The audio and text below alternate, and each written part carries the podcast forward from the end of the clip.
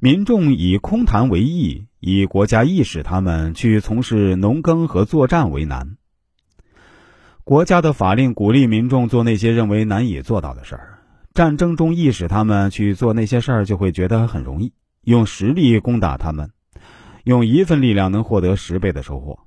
国家的法规鼓励民众去做空谈那些容易做的事儿，战争中意使他们就会觉得很困难。用空谈攻打他国，那么付出十倍的力量会损失百倍。重刑罚爵位才得显贵，轻赏赐刑罚才显得威严。爵位尊贵，君王以此能够爱惜民众；刑罚有威严，民众因此拼死为君主效命。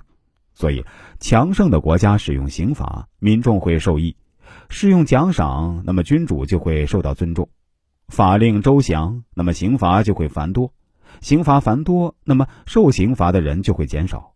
民众不治理，国家就会混乱；混乱了才去治理它，就会更乱。所以，要在社会安定的时候治理国家，才能治理好；在他混乱的时候去治理，就会更乱。民众的心里希望国家安定，他们做的事情却往往使国家动乱。所以，使用刑罚对民众犯的轻罪处以重的刑罚，那么轻微的犯罪就不会发生，严重的犯罪就不会出现。这就叫在国家安定的时候去治理。使用刑罚对犯重罪的重罚，对犯轻罪的轻罚。那么轻微的犯罪不能杜绝，严重的犯罪就更无法制止了。这就叫在民众乱的时候去治理。所以轻罪重罚。那么刑罚能避免，而社会也安定，国家就会强大。使用刑罚重罪重罚，而轻罪轻罚。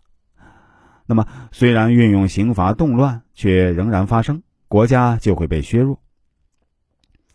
民众勇敢，那么国君就应该用民众想要的东西来奖赏他们；民众胆小，那么就用他们讨厌的东西消除他们的胆怯。因此，对胆小的民众施用刑罚。那么他们就会变得勇敢，对勇敢的民众使用奖赏，那么勇敢的民众就会拼死效力；胆小的民众变得勇敢，勇敢的民众拼死效力，国家没有可以抗衡的对手，一定能称霸天下。民众贫穷，国家就弱；民众富裕，那么就会放纵自己；民众放纵就会产生失害，有了失害，国家就会被削弱。所以，对穷人用刑法，迫使他们参加耕战，以增加收入，他们就会富足；对富裕的人用奖赏，鼓励他们捐献财物来减少财富，他们就会变穷。治理国家的措施，最重要的是使贫穷的人变富裕，富裕的人变贫穷；贫困的人通过耕作变富裕，国家就会强大；富裕的人捐出财物变贫困。农民、官吏、商人这三种职业就不会有失害产生，国家能长期保持强大而又没有失害产生，一定能称王天下。刑罚能够衍生实力，实力能够衍生强大，强大能衍生威力，威力能衍生恩惠，恩惠从刑罚而来。因此，刑罚多，那么奖赏就显得丰厚；奖赏少，那么刑罚就严厉。民众有喜欢的事情，也有讨厌的事情。